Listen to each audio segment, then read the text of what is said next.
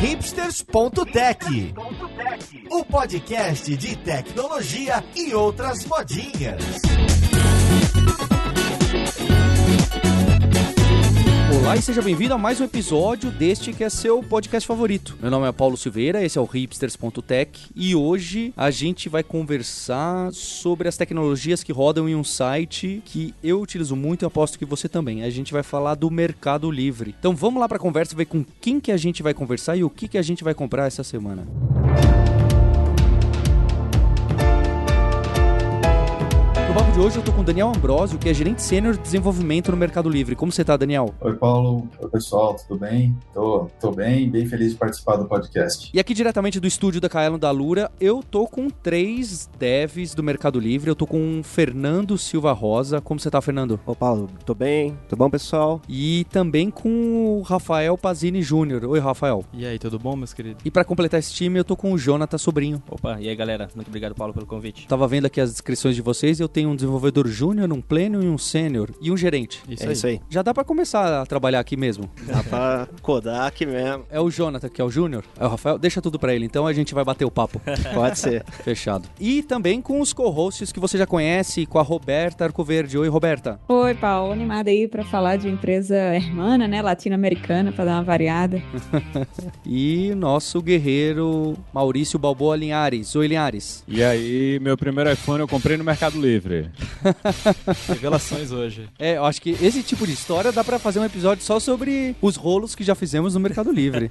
Verdade. É engraçado, né? Porque a gente. Sabe quando o pessoal viaja pra fora e recebe um monte de caixinha de encomenda que compra lá fora? Fala, poxa, eu vou comprar um monte de coisa. As pessoas não sabem, mas quando vocês viram pais, essas caixinhas do Mercado Livre começam a chegar com uma frequência enorme toda semana. Toda semana chega uma caixinha com alguma coisa de criança em casa e é do Mercado Livre que tá chegando. É impressionante. Então, acho que pra começar essa conversa eu queria saber, é, é justo isso. O que que tá por trás do Mercado Livre? É óbvio. Uma, uma empresa desse tamanho, desse porte, aposto que vocês hoje em dia têm tudo que é tecnologia por trás. Então, a minha ideia era saber o mínimo, o mínimo necessário para se aventurar dentro do Mercado Livre. Quando eu faço uma compra dentro do Mercado Livre, clico ali comprar, o que que tá rodando de sistema por trás, principalmente? Então, desde se é PHP, se é Java, se é .NET, é, se tá no cloud, se não tá no cloud, já que vocês têm não sei quantos mil anos de idade. O que que é o básico que tem por trás, atrás do Mercado Livre? Bom, hoje acho que a maior parte das coisas que estão rodando dentro do Mercado Livre tá dentro de alguma linguagem que roda de cima da JVM. Acho que a maior parte. Principalmente Java, Java é o principal. tá certo. Java é o coração do Mercado Livre, sim. Mas a gente tem projetos rodando Go, algumas coisas em Node e alguns legados, legados em Grails. Os projetos mais antigos é, estão em Grails, mas muito do que é o Marketplace ainda roda com Grails. É, mas a gente tem toda essa variedade que o pessoal comentou aqui. Eu acho que a grande maioria dos serviços nossos estão escritos em Java no momento. E como é que todas essas coisas aí estão se comunicando? Já que vocês têm tantas tecnologias, isso deve ser várias aplicações. Como é que vocês dividem? Como é que tudo isso se comunica aí? Atualmente a gente tem as APIs divididas em microserviços e a gente se comunica via mensageria entre eles. É basicamente isso que a gente faz hoje lá. Tem um ponto interessante aí que, como nós temos várias equipes e em vários países, né, é, inclusive na Argentina a gente tem vários escritórios, hoje são mais de 2 mil desenvolvedores no Mercado Livre, né? Então, é, o jeito que as equipes se comunicam é sempre via API. Então, é, cada time é, é responsável por um conjunto de APIs e aí essa integração e, e o fluxo é, de negócio que roda dentro dos nossos sistemas, ele passa às vezes por APIs de 5, 10, 15 times para concluir alguma transação, uma tarefa. E esses times, quando você fala, eles estão todos hoje alocados no Brasil, vocês têm uma maioria na Argentina, com quem vocês precisam se comunicar. Como é que se dá a interação entre times diferentes, no caso? E se os nomes das variáveis são em espanhol?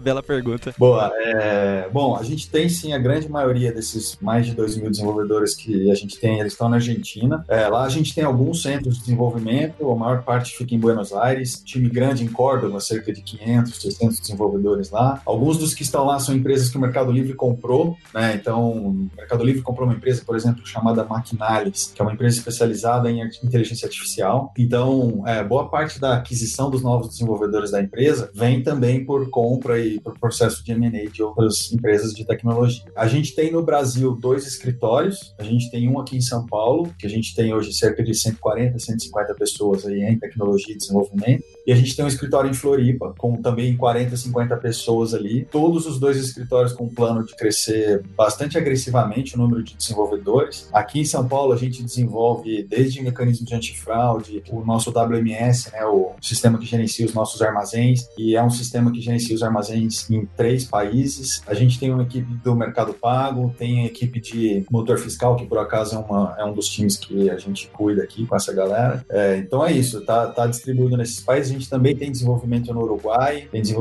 no Chile, e estamos na América Latina em 18 países já como presença de negócio. E o que que é, você acabou de citar que vocês têm galpões, warehouses. Então isso é uma novidade para muita gente, porque a gente pensa no Mercado Livre lá atrás e era um sistema que as pessoas vendiam e outros compravam. Um marketplace tradicional, Exato. que era B2C2C, né? Normalmente você tinha pessoas físicas nas duas pontas da compra e da venda. Isso foi mudando com os anos, muitas empresas entraram para colocar suas vitrines dentro do Mercado Livre, vocês me corrijam. E hoje em dia tem até esse mecanismo que eu posso deixar os meus produtos dentro lá do endereço do Mercado. O Mercado Livre existe hoje em dia. Se eu quiser bater lá na porta, existe um galpãozão que tem ah, um monte de coisa para as minhas nenéns. Outros não, outros estão na casa das pessoas ou das empresas que vendem. Vocês podem explicar um pouquinho o que, que é essa evolução de business model mesmo do Mercado Livre? Nasceu lá atrás como leilão ou alguma coisa assim, depois foi marketplace pequenininho e depois entra o warehouse. Quem sabe me contar um pouquinho do modelo de negócio? É isso daí, o Mercado Livre ele evoluiu de um modelo muito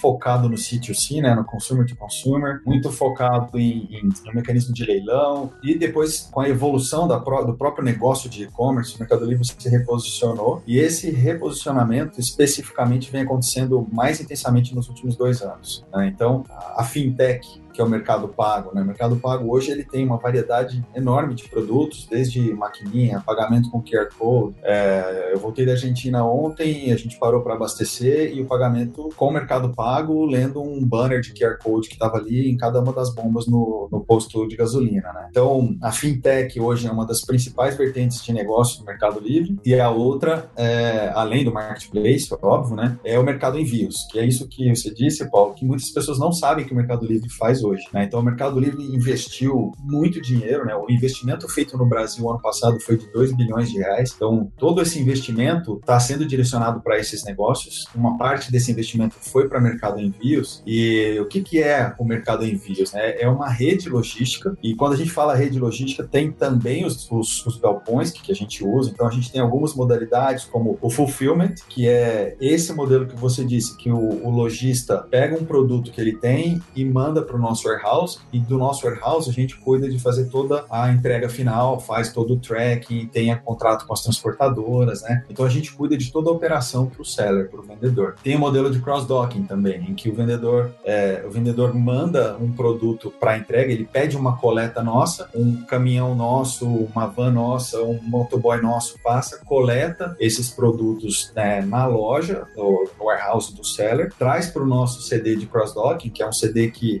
não tem armazenamento, né? É uma, é uma modalidade que você simplesmente transaciona pacotes, ele entra por uma doca, sai por outra, daí o nome cross-docking, e a gente faz também toda a parte logística e a entrega disso. É, a gente trouxe para o Brasil agora um produto chamado Mercado Envios Flex, que tem a intenção de ajudar aquele seller que é menor ainda, que não tem ainda um warehouse, ou não tem uma estrutura tão grande de transportes, e esse aplicativo atende duas demandas, né? Uma principal demanda que é garantir que ele tem acompanhamento do pacote. É, o seller, por exemplo, ele pode contratar um motoboy, esse motoboy usa o nosso aplicativo, ele escaneia o QR Code no recebimento do pacote e a cada ponto por onde ele passa, ele vai dando informação para quem está comprando. Chegou para fazer a entrega, o comprador não está lá, que é um dos grandes problemas que a gente enfrenta em, em logística, né? É, ele tem como entrar em contato, então abrir uma mensageria. Esse, todo esse investimento, esse, esse novo negócio que o Mercado Livre está tá investindo, que é logística, construir essa rede logística, visa dar a melhor experiência para quem está comprando. Né? Então, garantir a promessa de compra, que é entregar em até prazo, até determinado prazo, vou te entregar exatamente o que você comprou, sem avarias. Esse é o que o Mercado Livre está fazendo para garantir a boa experiência de quem compra. Bem, em linhas gerais, é isso. Tem bastante coisa, então. Não é só brinquedo e fralda. Não.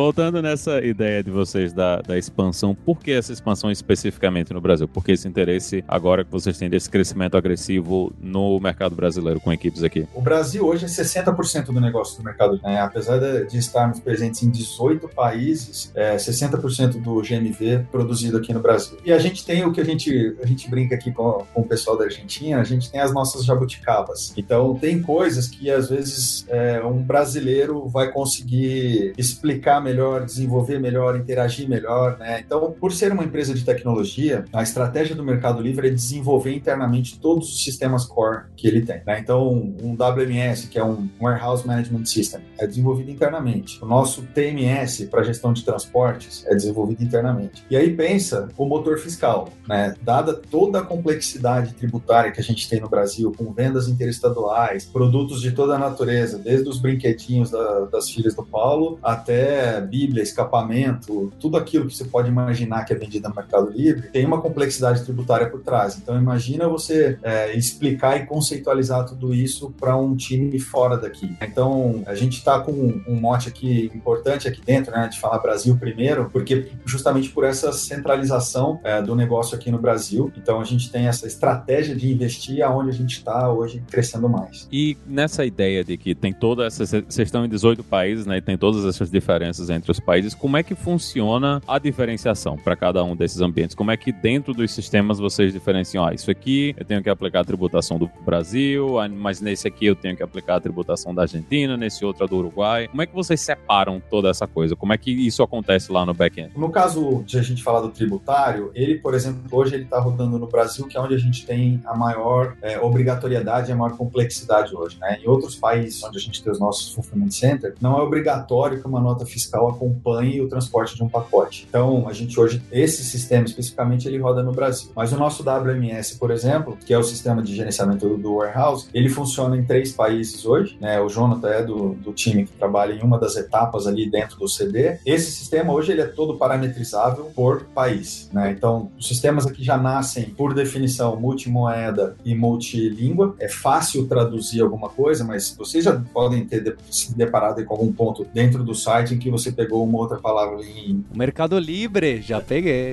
Quem nunca pegou? Legal. Significa que o Paulo é, usa bastante o Mercado é. Livre. Que Ó, se eu, se eu abrir as compras aqui, você vai tomar um susto.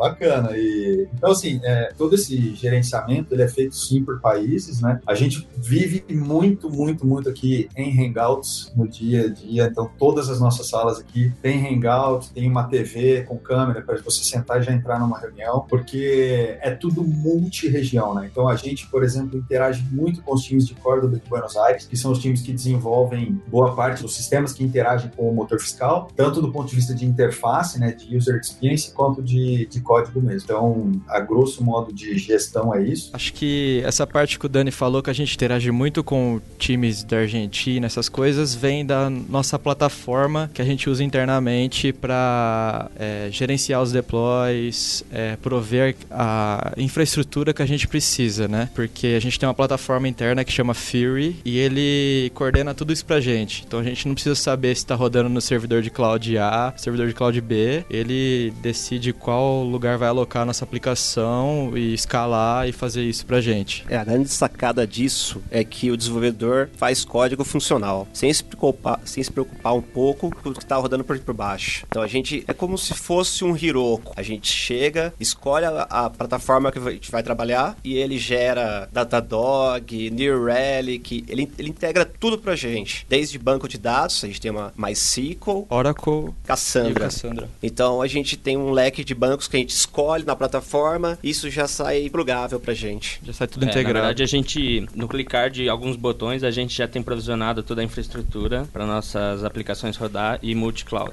Mas você acha mais importante esse provisionamento rápido ou ter decidido já algumas linhas gerais da plataforma? Ó, a gente vai usar New Relic. Ah, se for banco de dados não relacional, é Cassandra sempre, ou quase sempre, vai? O que, que é a- mais importante aí disso que vocês estão falando? Acho que a agilidade de expor ou prover esse serviço. Se eu preciso escalar, eu simplesmente coloco em quantos de CPU, de memória, dentro do sistema Fury. E ele faz isso pra gente. Uma prova foi o Black Friday, que a gente funcionou 100%. Toda essa parte de para escalar as aplicações é tudo controlado pelo Fury. Na hora que a gente cria uma aplicação e já deploy ela, em- diz que um, um escopo que a aplicação vai rodar em produção, não precisamos fazer mais nada quando recebemos uma alta carga de, de requisições. Tudo é provisionado pelo Fury controlado pelo Fury. O desenvolvedor não tem que controlar, nem o pessoal de infraestrutura. Esse paralelo com o Heroku é interessante, porque é isso mesmo, né? Essa camada de abstração dá pra gente aí uma, um poder de, de focar na construção da solução do negócio. Então, tudo, todas essas integrações que o, acho que foi o Fer que falou, né, com New Relic, OpsGene, tudo isso, a gente não é obrigado a usar nenhuma ferramenta aqui do Meli, mas o fato de usar essas que são desenvolvidas internamente, é, especialmente as que são voltadas para os times de tecnologia, dão pra gente muita velocidade para construir as coisas, né? Então, pensa que hoje a gente consegue fazer um deploy do Green com um clique de um botão e, e você não tem que se preocupar, né? Fez o commit no, no GitHub, tá feito, tá feito o deploy. Então, não ter que investir tempo dos desenvolvedores nisso é, é um ganho que a gente tem hoje pelo investimento em tecnologia que o Meli vem fazendo aí nesses últimos anos. A, a propósito, Meli é o apelido carinhoso que a gente fala aqui para não ficar Mercado Livre, Mercado Livre o tempo todo é Meli. Só pra você ter uma noção, a gente faz em média do Mercado Livre inteiro mais ou menos 3 mil deploys por dia. É quase a quantidade de vendas. Pessoal, a gente faz quase um milhão de vendas por dia. Cada segundo, a gente tem mais de 6 mil buscas e 10 vendas por segundo. E o- Grande percentual dessas é do Paulo. Exatamente. Não, vocês tá- estão achando que é só uma piada e tal. Eu vou abrir aqui pro pessoal do Mercado Livre que tá aqui. Mostra pra gente Não, o. eu vou mostrar. Não pode, não pode ler, tá? Não, não. O, o número ali da classificação ali. Não, classificação, eu sou tipo assim. Vamos ver O se pessoal do Mercado. Livre me liga pra agradecer. É, ó, compras. Paulo é quase um youtuber Olha, abrindo pacotinho. Olha lá. É, eu podia fazer. Onde que eu vejo? Ó, Olha aqui a minha listinha aqui. Olha o número de páginas de compras. Tem 25 páginas aqui, pessoal. Clica aqui no Paulo. Eu, eu sou no nível 5 especialista aqui no Gamification, tá bom Podia ou não? ser melhor, cara. podia É, dá pra melhorar, dá pra melhorar. Mandem, mandem os cupons. É muita fralda, viu? Ô, O pessoal que tá vendo aí o celular do Paulo, o nosso app tá na primeira página ou não? Não, calma lá, cara. Eu não sou. Eu, eu, eu não sou millennial. Eu tenho. Eu, eu compro tudo pelo site do Mercado Livre. Eu tenho a app que ele cai as buscas lá. Eu, e pra ser sincero, eu nunca fiz uma compra pelo celular no Mercado Livre. É tudo pelo site. Tá perdendo a experiência, cara. O aplicativo foi redesenhado há um tempo atrás é, e a experiência de compra pelo celular tá muito melhor que provavelmente eu acho que você já testou alguma vez, mas depois desse redesenho, comprar no celular tá muito mais fácil, mais rápido. Mas no site eu posso ler todas aquelas discussões que tem nos comentários, que é uma parte fundamental ali. Você Sim. consegue ler tudo. Mas tudo isso tem também no celular. tem, tem aqueles. maneira- Oi, amigo. Oi, amigo. Sim, Oi, sim. amigo. Entrega no CEP tal. Isso, é. Já, leia o anúncio que eu não entrego no CEP e tal. É sempre Exato. assim, né? Você aceita em troca um Fusca velho com um motor quebrado? Por 15 pacotes de fralda.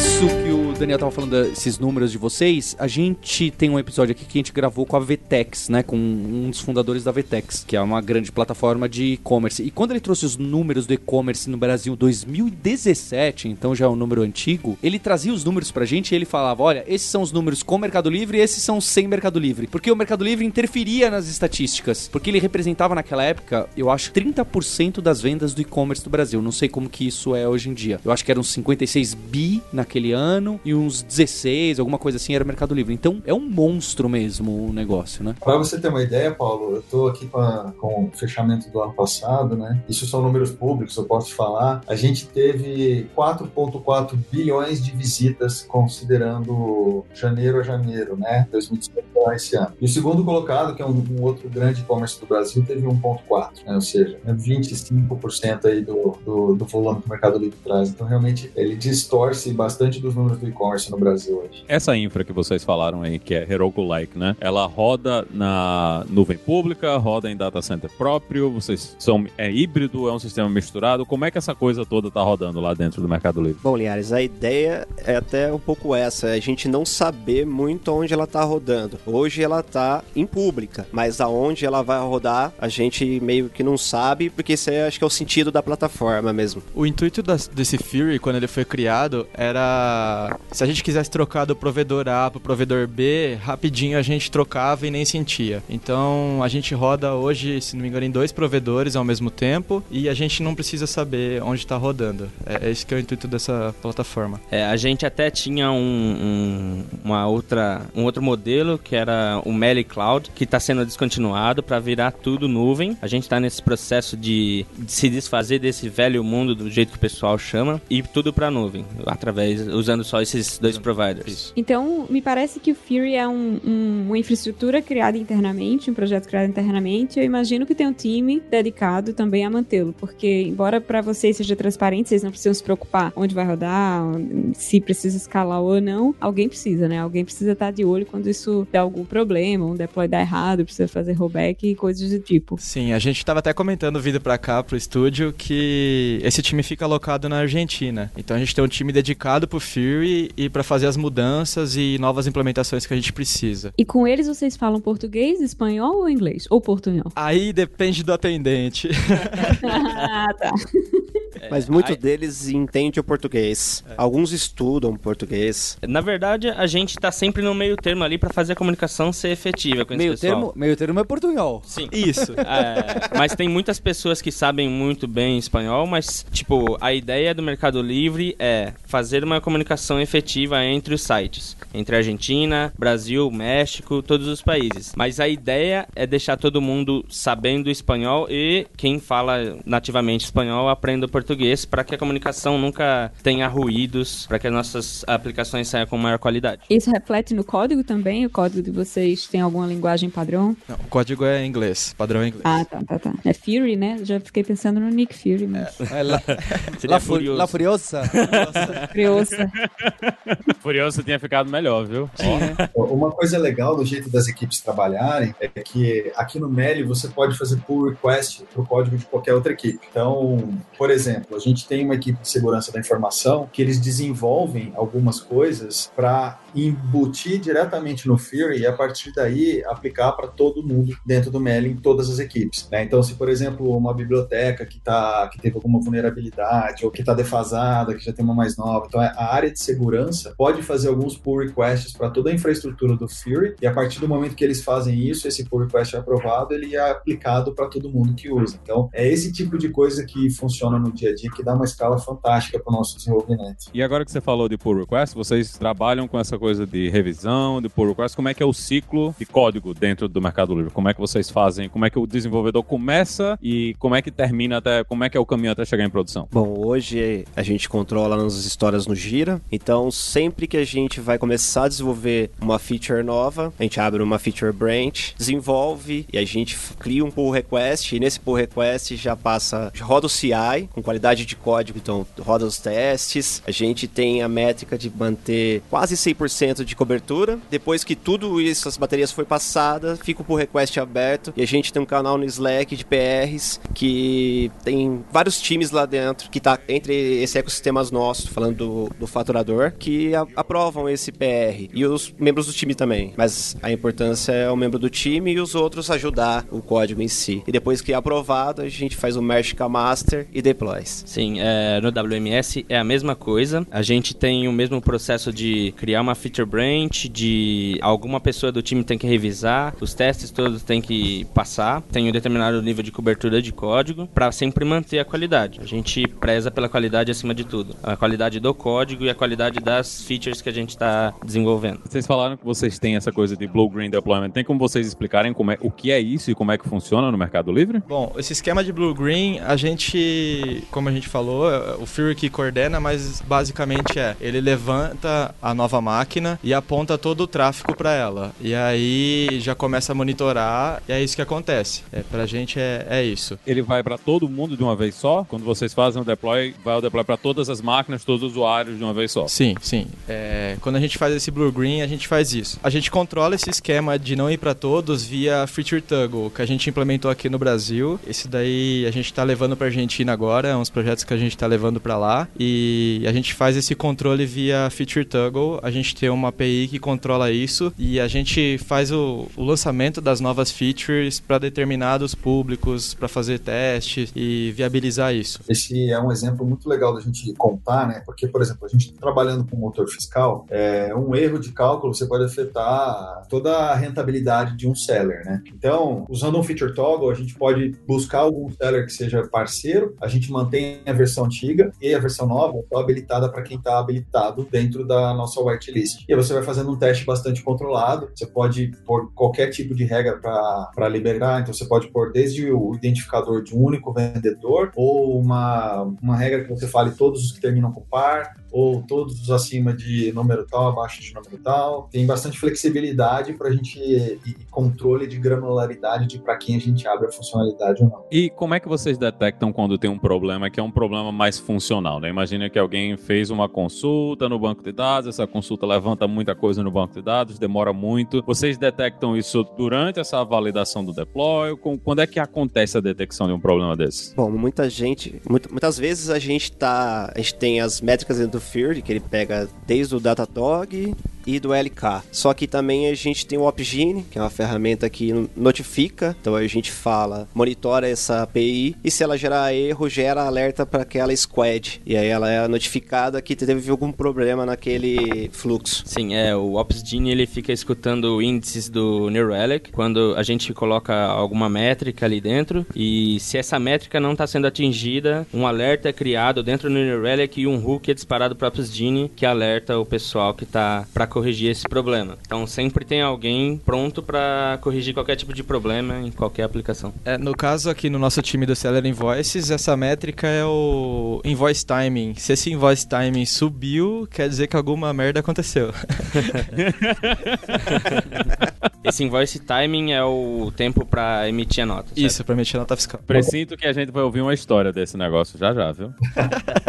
uma coisa bacana para contar sobre a, a, estrutura dos times aí, né? Porque que é isso que eles estão contando uma vez que veio o alerta, aquele squad cuida. Porque aqui os times são responsáveis por toda sustentação também do sistema em produção, né? Então, como você tem o Fury que te dá toda essa base, você não tem que ficar cuidando de, de máquinas em si, né? Mesmo que sejam virtuais, mas não tem que cuidar disso. É, os times são responsáveis. Então, você fez, é, você desenvolve, o time testa, não existe a figura do QA, né? Não existe alguém aqui dentro dos times de tecnologia com a responsabilidade não seja desenvolver código. Então, é, o próprio desenvolvedor constrói, testa, põe em produção e mantém. Né? E isso também dá uma profundidade de, de análise para quem está cuidando da sustentação, porque o cara que está olhando o alerta ali quando teve um problema é o cara que desenvolveu e que colocou em produção. Então, isso, isso responsabiliza bastante as pessoas, que dá para a gente a possibilidade de viver um dos nossos grandes, é, um dos dois nossos grandes pilares culturais aqui do Meli. Né? Um deles é o beta contínuo. Quem já visitou a Meli Cidade que já viu que tem um neon enorme assim dentro de uma arquibancada que tem aqui escrito beta contínuo, que é, é você poder errar, você construir, errar, aprender com seu erro e reagir rápido. E o outro pilar que é empreender tomando riscos. Né? Então, o próprio time tem um, um nível de autonomia grande justamente porque tem a responsabilidade e a responsabilização em cima cima de tudo aquilo que ele produz e coloca em produção. É, eu quero saber também a parte do. Eu falei, né? Como que a gente compra? Vocês citaram alguns sistemas que a gente passa durante a compra. Na venda, eu também vi uma mudança no Mercado Livre. Eu não sei há quanto tempo atrás, um ano, talvez dois anos. Que antes eu criava um anúncio e ele demorava, sei lá, 20 minutos para meia hora para aparecer no ar e um pouco mais de tempo para ser indexável na, no mecanismo de busca. E é óbvio, porque vocês têm um índice lá de um centilhão de tritabytes e, e serviços que rodam de, de forma assíncrona. Só que agora, se eu crio um anúncio por lá, eu clico OK, ele já me dá o link. Não sei o quão indexado ele está, mas eu já tenho o link para mandar pro meu amigo e falar: olha, comprem. Então, o que, que foi que mudou aí? Qual que foi a sacada, se vocês sabem? E também queria que vocês falassem um pouco do mecanismo de busca que, que vocês usam por trás dos panos, qual que é o tempo que, que demora para uma informação nova começar, aparecer nas buscas de algumas pessoas e, e o tamanho desse, desse índice aí. É, bom, a, a gente aqui do Brasil, a gente não faz parte do desenvolvimento do marketplace. A gente, eu, por exemplo, só trabalho na parte de envios do fulfillment, que é um dos serviços, e os dois trabalham no, no time de fatura de, de nota fiscal, emissão de nota fiscal, controle fiscal. Só com o dinheiro. Exato, exato. E então, assim, o que, que mudou, o que, que implementaram de diferente para fazer essas buscas, eu não, não tenho ideia. Mas do ponto de vista de evolução em liberar o, o, o anúncio para o próprio anunciante divulgá-lo, né? Uhum. Teve um investimento há um tempo atrás, é, e essa, boa parte disso é desenvolvido no Uruguai também, é, em automatizar o entendimento e a validação de um anúncio, né? Porque um anúncio ele tem várias regras, desde não poder passar contatos, né? Até o tipo do produto que você está vendendo. Então, tudo isso é, hoje foi muito mais automatizado, tem um pouco de inteligência artificial por trás disso também. Então, é por isso que hoje a gente consegue ser mais rápido. A gente não vai conseguir te dar os detalhes é, do, de quais foram essas melhorias, mas isso é o que mais afetou essa disponibilização do artigo. Porque eu senti isso, sabe? É, com certeza. Eu imagino que antes tinha que passar por uma série de verificações, validações. Também, com certeza, antes alguma coisa era assíncrona. E que deve ser assíncrona ainda, mas que deve ter resolvido. Olha, daqui temporário, depois a gente ajusta no índice, depois a gente dá um tapa na imagem para consumir menos kbytes, depois a gente dá um tapa no, na ortografia aqui do, do português, alguma coisa. Deve ter ficado para depois, certo? É, e uma coisa que, que você, que é grande usuário, e deve ter percebido também, é que agora a gente está muito mais estruturado nos dados em que a gente pede no anúncio. Isso tudo tem um, tem um porquê, né? Que é a gente consegue, a gente não consegue hoje, o Mercado Livre, se você for ver, ele, tem, ele não tem uma PDP, né? Do jeito que os e-commerces têm, é uma página de produto. Ele tem uma VIP, que é o que a gente chama aqui de uma View Item Page. Então, por que isso? Porque a gente não tem ainda muito bem estruturado um conceito de catálogo, porque como ele surgiu como marketplace puro, né? Você, se você faz uma busca por um iPhone, por exemplo, que é o primeiro produto que o Maurício comprou, você vai ver vários anúncios de um mesmo produto e eles não estão estruturados do ponto de vista de dados, né? Porque no começo um anúncio era um texto né, HTML até às vezes. Então é, isso também mudou muito no Mercado Livre nos últimos anos, onde a gente tem um percentual muito alto de produtos que têm os dados obrigatórios preenchidos já na plataforma. Então isso dá para a gente aí a condição de fazer match de produtos, né? De conseguir é, determinar que o anúncio A está anunciando o mesmo produto, só que é de um outro seller em outro lugar. Isso começa a dar para a gente possibilidades é, inúmeras, dentre elas da gente fazer uma busca muito mais, um resultado de busca muito mais apurado. E no final, melhorando a experiência do, do usuário, né? Porque acho que isso que a gente tem buscado muito, eu ouço falar isso muito do ML. Como vai ser a experiência do nosso usuário com o nosso serviço X desenvolvido? É, eu acho que uma, uma boa, se vocês puderem falar, claro, é outages, né? Quem, quem já tirou o sistema do ar, qual foi ah, o impacto, como é que voltou. Sexta-feira, né? Poxa, sexta-feira tava Então, aquele deploy sexta-feira, 5 horas da tarde, vamos lá, né? É, não foi o deploy sexta-feira 5, né? Foi a sexta, meio-dia e meia, uma hora, acho. A gente tá fazendo umas transições do lado da plataforma que a gente quer trabalhar com reatividade, né? Usar Spring Reactor e essas coisas do nosso lado. E aí eu tava fazendo a modificação de um serviço que é o, o Core, que comunica com a Secretaria da Fazenda e é o time meu e do Fer que toma conta e eu trocando esse servidor. A gente usa Tomcat atualmente e estamos migrando aos poucos pro Undertale. E eu fiz a migração, aí beleza, né? Humanos erram. Eu esqueci de encapsular o, os arquivos dentro do JAR, que a gente usava arquivo externo para fazer validação da nota fiscal essas coisas. Esqueci de encapsular e subir para produção. Testei em staging, acho que guardou cache, alguma coisa, e subir pra produção. Subi pra produção e entrei numa reunião. A hora que eu volto dessa reunião, ô, ô Rafa, tem umas 3 mil notas fiscais, fiscais paradas ali. É, deu ruim. Ô, ô, Ra- Rafa, você só me refresca a memória. Você que era o Júnior?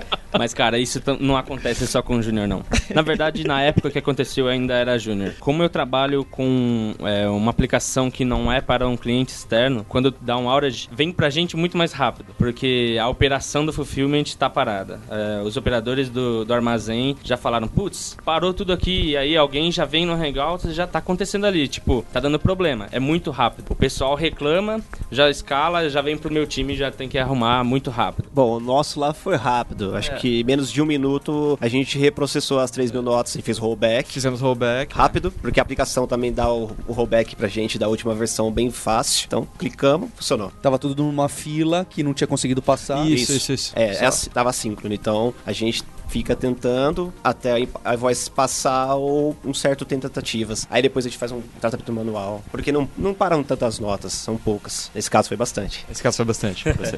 É, nesse caso aí, o, que eu tava querendo dizer com rápido é. Isso escala muito rápido. Aparece um problema muito rápido pro time de desenvolvimento. Mas isso porque o cliente da minha aplicação é interno. Então, a- o operador falar pra alguém que já vem falar com o time de desenvolvimento pra corrigir o problema. É que o mindset dentro do Meli é assim: a gente tem cliente das duas pontas que a gente está atendendo. A gente está atendendo o vendedor e o comprador. Se a gente erra lá dentro, alguma das pontas não vai ficar feliz, porque Ou as duas. ou as duas pontas, porque o comprador compra e espera chegar aquele produto, independente do que aconteça, e quer receber isso rápido. E a gente trabalha ali para conseguir deixar isso mais rápido cada dia, que é esse um dos conceitos que a gente está tentando trazer com reatividade, novos servers e essas coisas. E só pra saber que, que outra grande tecnologia vocês usam para vocês falaram bastante do, do Java, mas pra isso de mensageria, assíncrono, o que, que vocês usam e também pros microserviços. Os microserviços a gente roda tudo em Java, basicamente, né? Spring Boot. A gente tem ali o Spring Boot configurado e a fila a gente tem uma implementação nossa que internamente a gente chama de Big Kill. E só que ela é em cima do Apache Pulsar.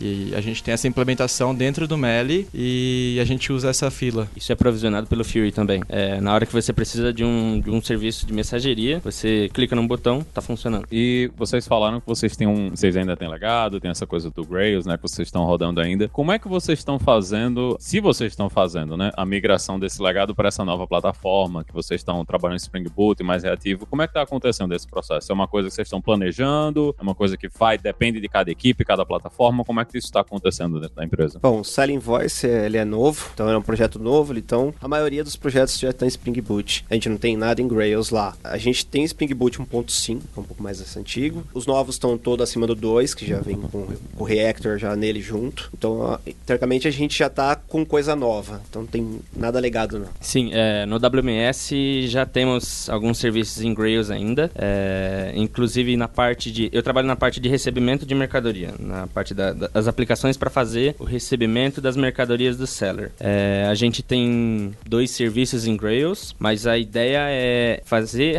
a, arquitetu- a rearquitetura dessas aplicações para não mais depender desses serviços e deprecar simplesmente esses serviços. Inclusive, a gente está numa uma forte expansão. Quiser vir trabalhar com a gente e ajudar a gente a fazer isso, o desafio é grande. Implementar as aplicações usando o Grails para conseguir dar mais performance, mais rapidez para os nossos fulfillment centers fazerem o despacho das nossas mercadorias cada vez mais rápido.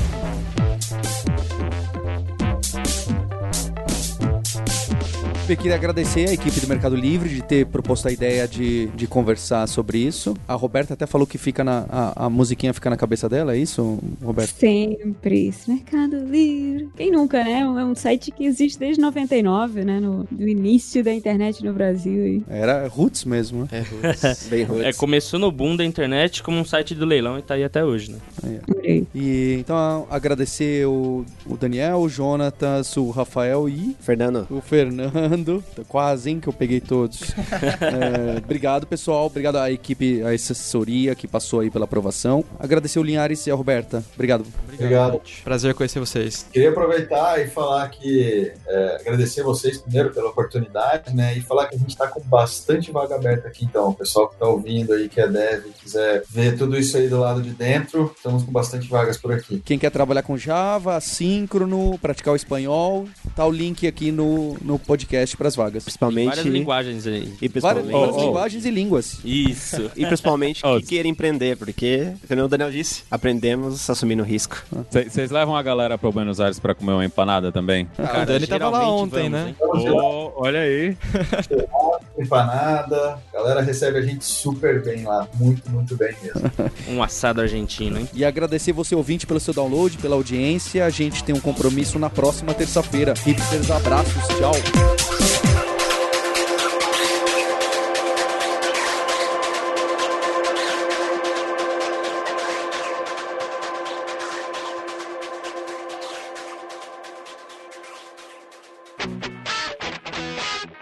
Você ouviu o hipsters.tech, produção e oferecimento alura.com.br, cursos online de tecnologia e Kaelon, ensino e inovação.